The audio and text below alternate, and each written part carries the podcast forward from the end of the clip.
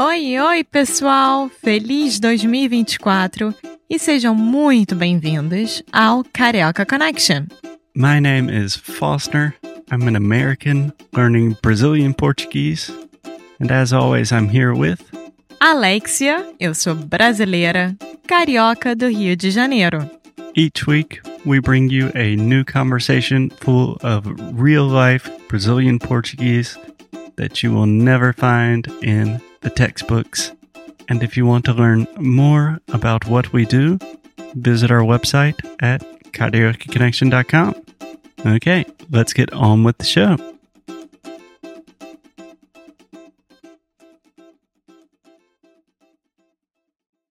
Oi, gente! Oi, Foster! Tudo bem por aí? Oi, tudo bem por aqui? E você? Como você está? Tô bem, tô bem. Na minha última semana em Portugal, já estou em depressão. Não quero voltar para o Rio, que está a 40 graus e já é pré-carnaval. Ah, que depressão. Você precisa ir pro Rio. Depressão. 40 graus, depressão. 40 graus, sol, praia. Não, eu não posso ir à praia.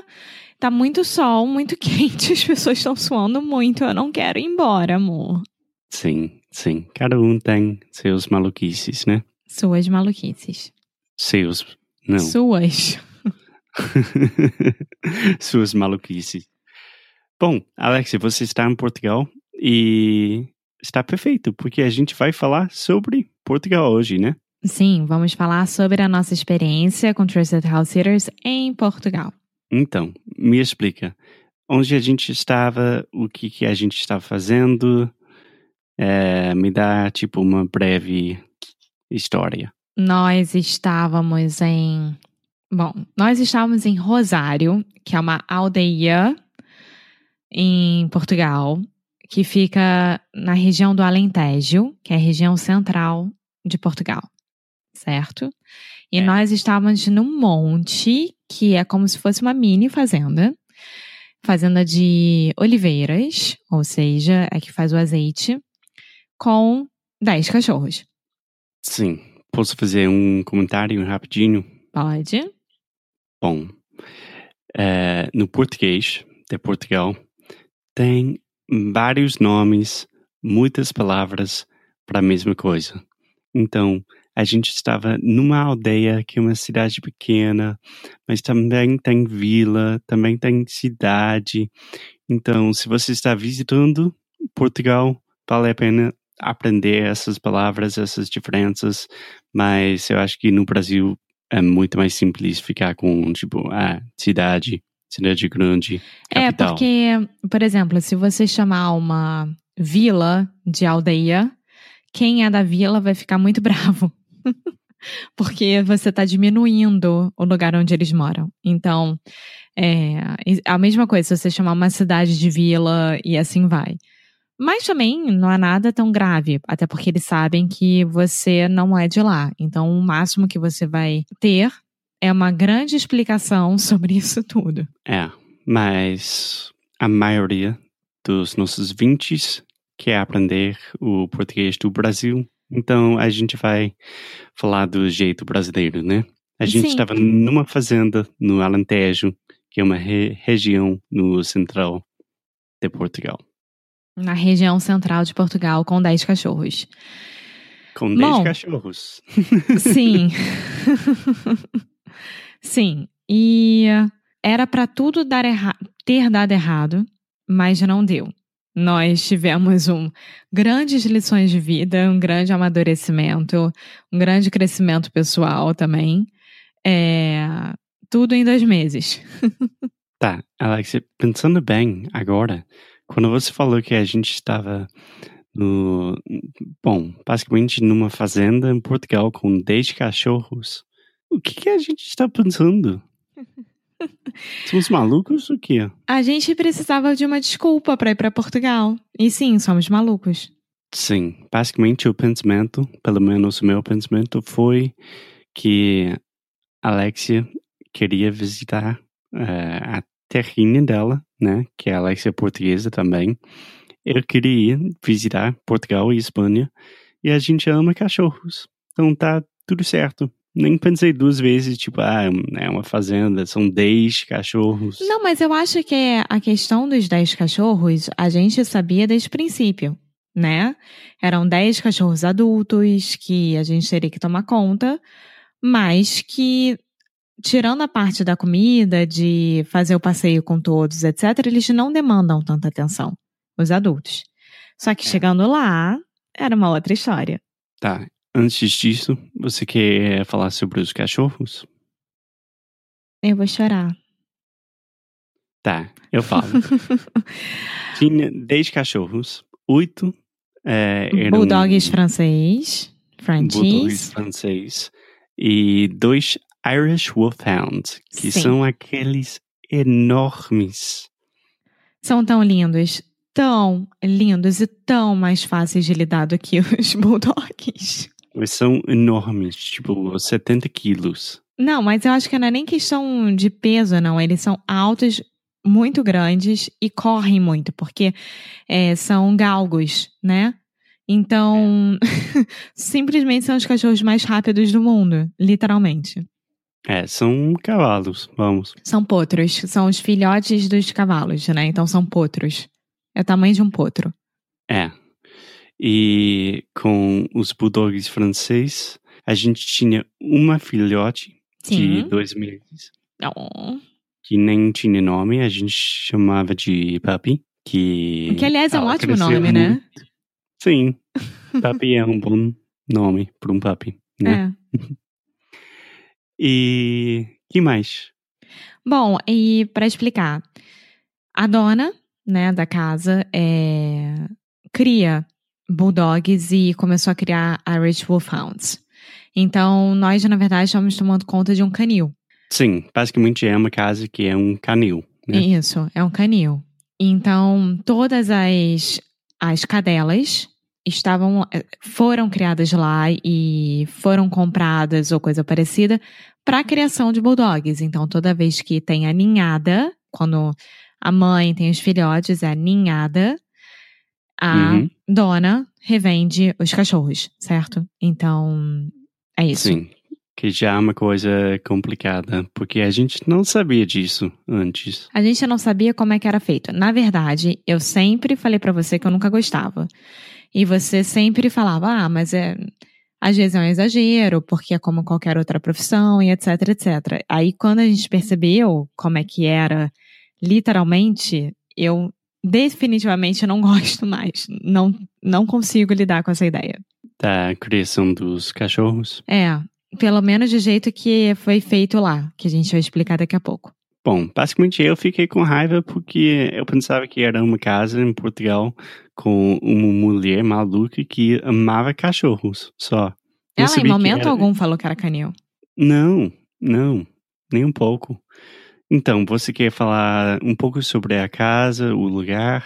Sim, o lugar é maravilhoso. É uma casa muito gostosa que dá de frente pro Alqueva, né? Alqueva, que é um lago artificial, O maior até- lago fluvial da Europa. sim, que é tão lindo, tão lindo. É lindo. E você via cegonhas na sua frente, o pastor com as ovelhas passando ao lado da propriedade. Assim, um lugar simplesmente fantástico, com um dos pôr do sóis mais bonitos que eu já vi na minha vida em relação à natureza.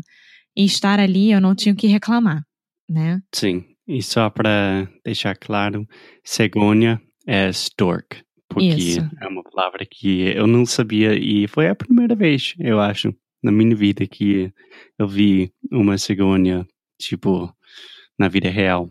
É, a minha também. E subindo aqui São pro norte, bonitas. amor, tem muita cegonha. Muita, muita, muita. Você vê muita. É, Aham. Portugal tem muita cegonha. Quem sabia?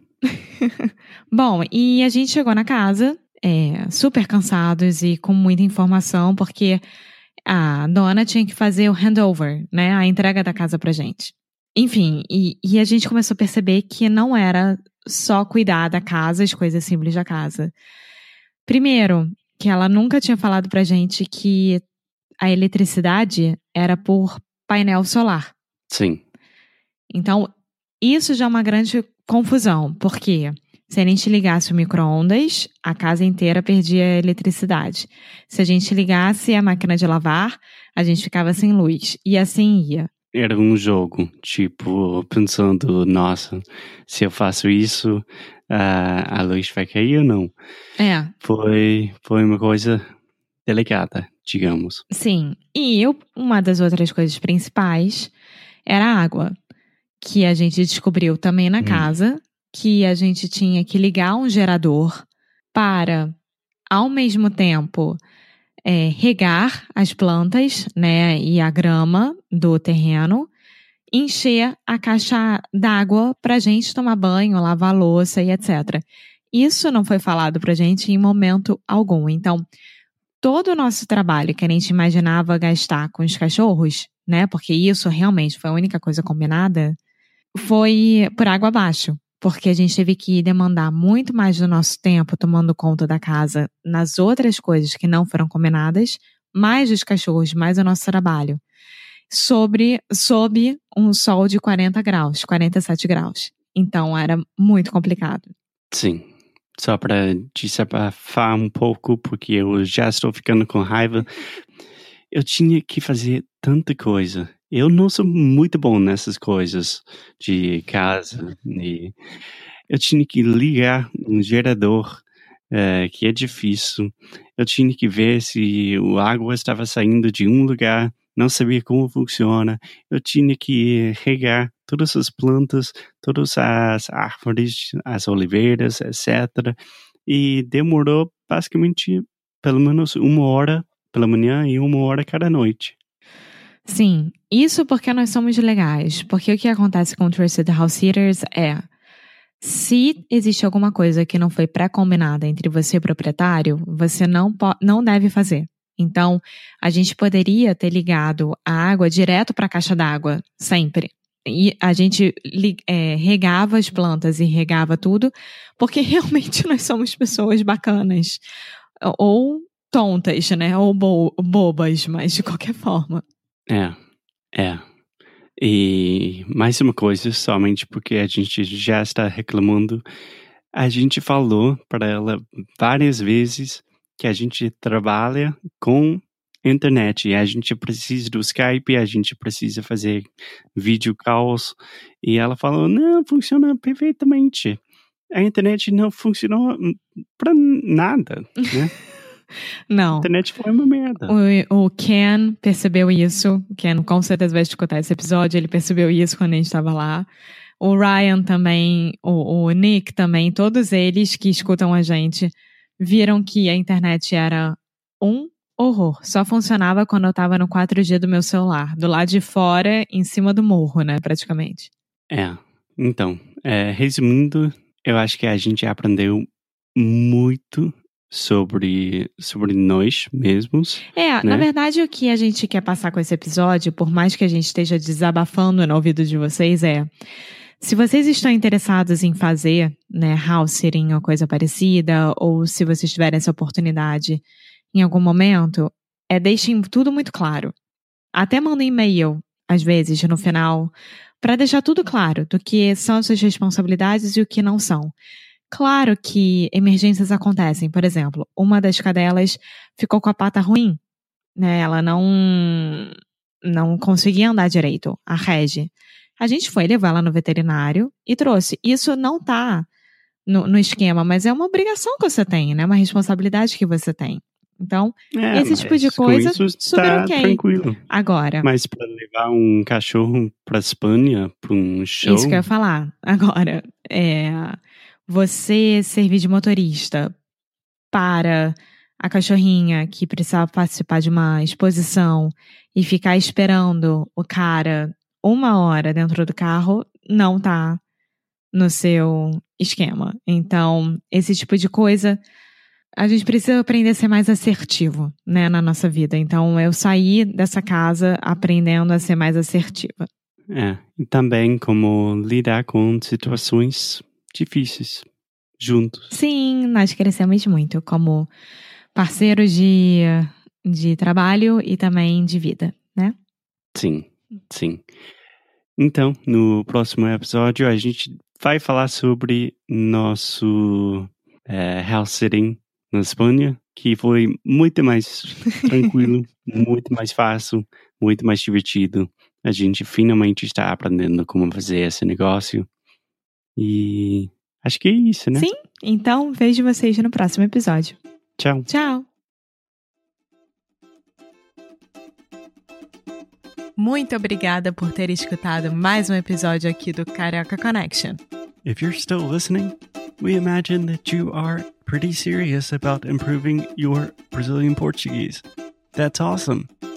You should check out our website at cariocaconnection.com to learn more about our online membership, the CC Club. Some special students get personalized coaching with me and Alexia. So if you want to hang out with us and really improve your Portuguese in 2024, Agora é a hora. Então é isso, pessoal. Até o próximo episódio.